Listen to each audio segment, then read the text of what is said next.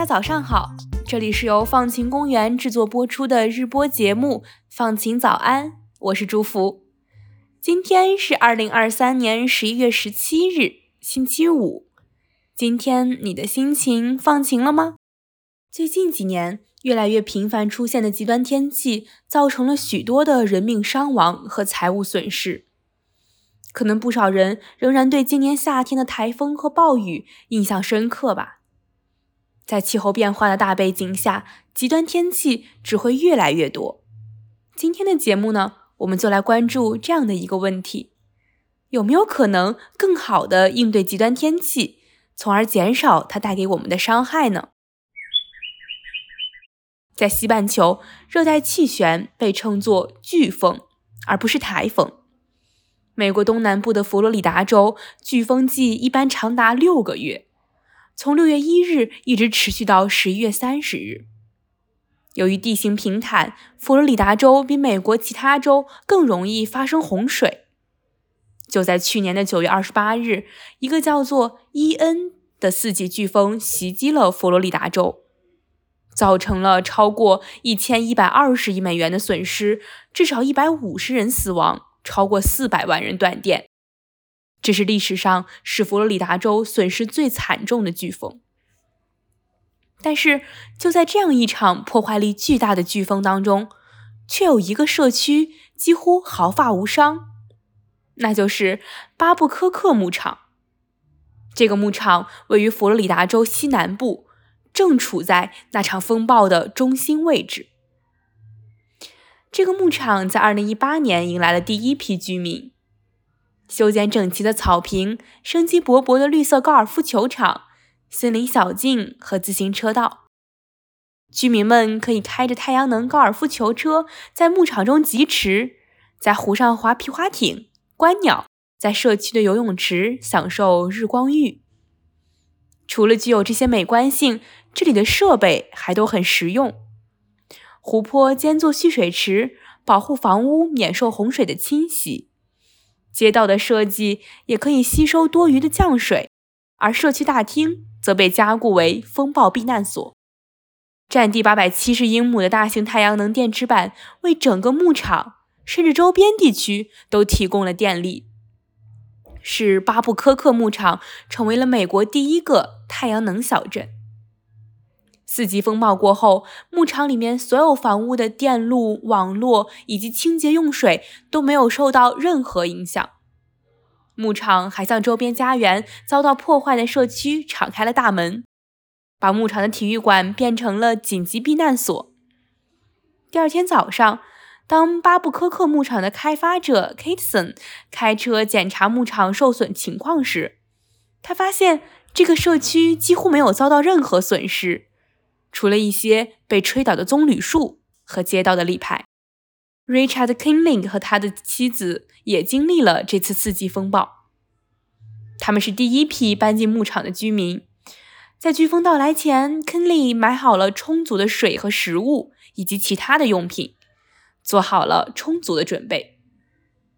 不过呀，他想象中飓风来临时漆黑一片的画面并没有到来。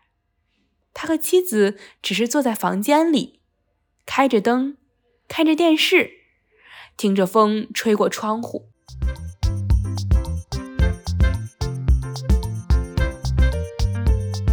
牧场所有的设施都指向了一个目标：建设具有气候适应能力的社区。这场四级飓风证明了 Kateson 构想的房屋设计对于应对飓风是完全可行的。当然啦，设计的过程并没有那么轻松。Kason 和他的团队花费了好几年的时间构思巴布科克牧场。针对飓风后破坏力巨大的洪水，他们首先查阅了二十世纪四十年代的地图，观察这里的自然水流路径，也就是高降雨期间水会流动的地方。他们发现，水流路径在几十年间因为一些人为目的。比如耕田、开发等等，而发生了很大的改变。但 Kateson 并不打算继续使用这条人为的水流路径，而是跟随原来的自然水流路径，并且尽量远离且围绕水流进行建设，Kitson 强调，你不能跟大自然母亲作对，因为它总会是胜利的那一个。同时，这样做也意味着牧场所在的地区那些能够帮助吸收和储存雨水的湿地将得到保护。而当湿地积水过多的时候，水稻能够将水输送到卡鲁萨哈奇河，防止洪水侵袭。牧场能够预防洪水的另一个特征是牧场的地理位置。虽然在这次风暴中处于中心地带，但巴布科克牧场其实位于内陆地区，四周有缓冲风暴的地理屏障，驱车四十五分钟还可以到达这个地区的海滩。这些海滩则是风暴的天然缓冲区，而牧场设计的街道里也有巧思。街道设计为泄洪道，通过种植本地的物种来帮助控制洪水。当然啦，牧场的设计远远不止预防飓风和洪水这么简单。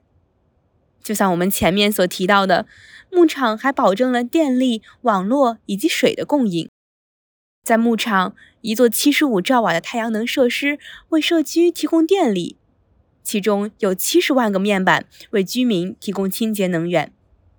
太阳能设施通过埋在地下的小型电线分配系统连接，从而避免因为飓风或者洪水侵袭导致电线掉落而导致停电的情况发生。许多居民还在自己屋顶安装了太阳能电池板，来增加备用的电源。而由于牧场有自己的自来水厂，居民仍然可以在其他地区水质受到污染的情况下，安心的使用自来水。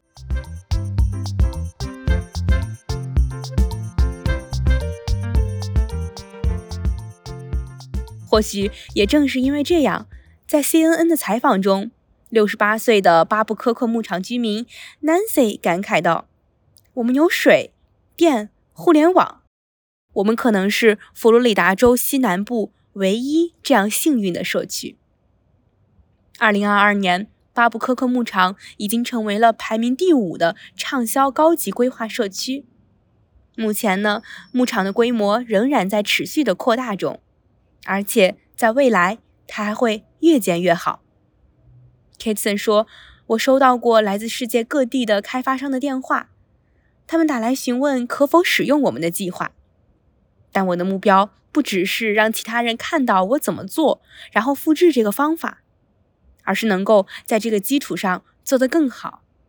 这对我来说是世界上最棒的赞赏。听完这个故事，你可能会说，这个应对飓风和洪水的方式听上去很不错。我们国家怎么就没有针对极端天气影响做点什么呢？其实是有的。事实上，中国内陆地区在面对不时发生的洪水时，缺水寒渴又暴雨内涝。针对这个问题，早在2014年，部分内陆城市就推行了“海绵城市”的计划，利用屋顶花园、透水路面、地下储水箱等类似海绵的设施来吸收大量的降水，然后慢慢的将雨水释放到河流或是水库当中去。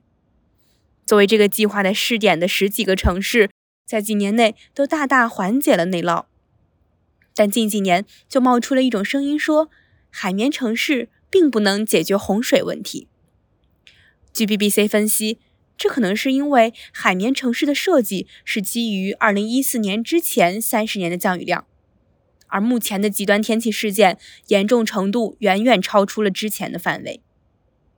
确实，随着极端天气的逐渐加剧，我们更应该不断的更新我们对目前气候情况的认识，更快的适应新的气候变化，提早做出预防，从而更大程度的减少未来极端天气可能造成的影响。其实，除了我们上面提到的飓风、洪水，世界上还有其他地区在对其他的气候问题做出应对的措施。一个希望能够保护居民免受灾害的村庄。一个社区为了抵御野火的改造，一座沿海城市针对海平面上升和海岸线侵蚀的对策，等等等等。极端气候问题的出现，除了提醒我们要思考更多对策保护环境，我们更要面对问题已经出现这一现实。思考怎样未雨绸缪，把灾难可能造成的影响抹去，或者尽量将伤害降到最低。应对极端气候，需要我们大家一起努力。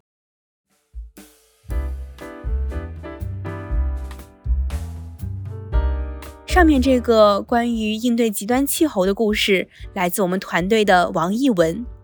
接下来就是今天的改变自己的一百件小事环节。在这个环节里面，我们来为大家在生活中遇到的具体问题寻找解法。今天分享的内容来自我们团队的陈静怡。不知道你们有没有经常感到礼拜天的晚上，心情像被灰霾所笼罩，甚至感到焦虑、想哭，仿佛礼拜一是一个即将到来的恐怖怪兽。我想我们都有过这样的体验。不过呀，最近在欧美职场上有一种新的风潮，叫做 Bare Minimum Monday，即每个礼拜一只付出最低限度的努力，让我们重新找回工作与生活的平衡。与其不断的追求完美，不如学会适时的偷懒，保持心灵的活力。这个概念是由一位自由工作者兼创业家 Marisa 提出的。在过去，Marisa 在大公司工作，生活压力很大，身心疲惫，最后无法承受而变得崩溃。他本以为这是因为大公司的文化让他日复一日的处在紧张的状态中，于是他决定辞职，开始自由工作，并开始创业。但他发现，即使离开了大公司，每个礼拜天晚上的焦虑和担忧仍然存在。甚至仍然经历着一次又一次的打击。于是他意识到，问题的根源可能并非职场的环境，而是他自身对于完美主义和生产力焦虑的挣扎。完美主义者会过度在乎细节，并且强迫自己做到最好，即使这可能让他们身心疲惫；而生产力焦虑则可能让我们在休息的时候感到罪恶。觉得自己应该不停的往前冲，这些压力其实都是我们给自己自找的。于是，Marisa 决定在每个礼拜一只做最低限度的工作。他不再在礼拜一安排一堆的事情，也不再安排会议。早上起床后，他会先做一些照顾自己的事情，比如写日记、读书、做家务等等。然后在接近中午的时候。开始做一些创意性的工作。之后呢，他会出去吃午餐，进行一些运动，然后返回工作，专心的完成当天的任务。这样做，他发现自己的工作效率其实并未下降，反而更有成效。Bare Minimum Monday 的核心理念是让我们重新找回工作与生活的平衡。他提醒我们在一周的开始。要先照顾好自己，然后再去面对工作的压力。这并不是只有自由工作者才能做到的事情。任何人都可以在一周的开始只做最重要的事情，并花些时间照顾自己。首先，把自己当做一个有血有肉的人，然后再当一个追求产值的员工。我们要了解，我们的价值并非只取决于我们的生产力。而是取决于内在价值和人格特质。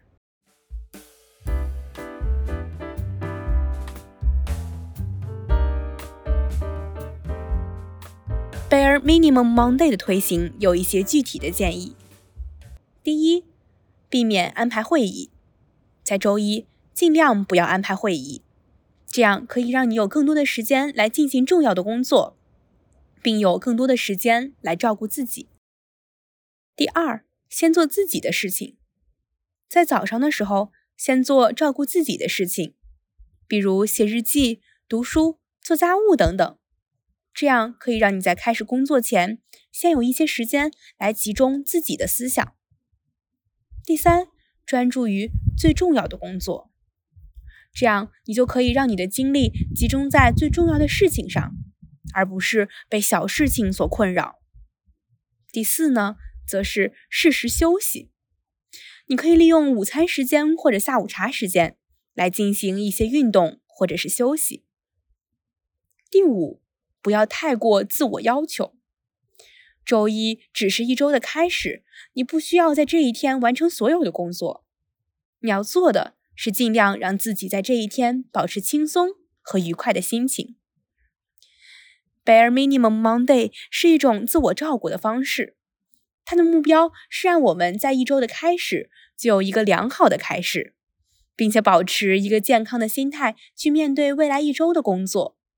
这种方式并不需要大的变化，只需要一些小的调整，你就可以让你的生活变得更加平衡和幸福。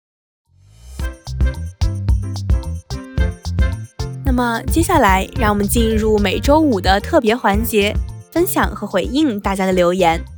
让我们看看上周都有哪些有趣的评论吧。在追星何尝不是一种环保行为的节目里，听众张 TQ 三 Y 评论说，昨天在广州听了一场日本歌手的 Live House，而针对在这期节目里提出的改变自己的一百件小事，这位听众还说，就我平生唯一一次当众演讲的经验，我的经验是，除了拼命背，保证自己当场脑子死机也能靠肌肉记忆好歹完成以外。在演讲前几天，就在微博上不停的发，我好紧张，好害怕，怎么办？列出自己能脑补出的一切出包情况。一群同学，连导师都来安慰我。潜台词是：你至于吗？这么夸张吗？我心里暗笑，这是对你们的期望管理好发。学到了。在巴以冲突中的和平组织的节目里，听众 coco o o o o s 评论说：“好感动，恰恰是这样一些普普通通的人，超越了割裂的争论，一点点探索着打破这样的恶性循环，重建连结的可能性。大概也正是因为普通，所以更加意识到人们脆弱并相互依存的本质，并因此勇敢吧。谢谢你的评论，读完我也觉得特别感动。”在自杀迷思的节目里，听众疏影 M H 叉四评论说：“现在自杀的年龄越来越年轻化。以前听说有孩子自杀，会觉得这孩子太脆弱。了解自杀的人生前经历的事情越多，我现在越认为确实让人心酸。我觉得现在确实应该从社会层面关注这个问题。”报道自杀的事情的同时，更多的分析更深层的原因，让大家都认识到以后自己遇到这样的问题应该如何去解决。在上周五有关照顾老人的评论区里，听众 Afola 分享说：“分享一个关于老人家的健康 tip，是我在脑科学家红蓝的节目里学到的。”就是心态、情绪对健康的影响非常大。他讲述了国外1979年的一个 Turn Back the Clock 的实验，请一群老人在一个重现1959年场景的实验空间生活一段时间，而老人们需要表现的像二十年前的生活一样，也没有人像对待老人那样对待他们。和对照组相比，实验组老人们的智力、身体表现明显更优和年轻化。这个实验表明了安慰剂效应，也就是意识和信念会影响我们的身心状态。也就是说，我们对自己的期待加上他人对我们的期待，会让我们向着被期待的方向发展。因此，对老年生活而言，年轻化的心态很重要。我得到的对于照顾老人的启发是，可以在适合的范围内为老人家创造自主权、个人能动性的体验。让他们对自己的认知和期待是更年轻的自己，照顾者也可以多表现对他们的积极期待。在社会主流意识中，年老意味着依赖，这是自然且合理形成的。然而，这个意识的过度化可能会带来放弃自我意识的后果。在这里，邀请大家关注这个议题。谢谢 Afola 的分享，也让我们在这里恭喜 Afola 以及听众 HD。六九四四九二 W，张 TQ 三 Y，以及阿易获得了本期的赠书，也感谢大家的参与和支持。好啦，到这里，本期放晴早安就要结束啦。希望你喜欢抵抗极端天气的故事，还有关于如何在周一变得更加愉快的建议。期待大家在小宇宙留言互动，也可以在苹果播客给我们五星好评。我们会在每周五选择回应和分享大家的一些评论哦。本期放晴早安的主播是我，祝福撰写文稿的是王艺文和陈静怡，文稿编辑是方可成，后期剪辑是曹瑞清，运营发布是陈静怡。放晴早安的前两季节目是和看理想共同制作播出的，我们的片头和封面都是由看理想制作的，再次表示感谢。同时，也要感谢生动活泼的徐涛和梦一为我们的第三季节目提供指导。放晴早安第三季由香港中文大学社会科学学院的社会科学与创新实践辅修项目支持。感谢收听，祝你拥有放晴的一天。我们下期再见。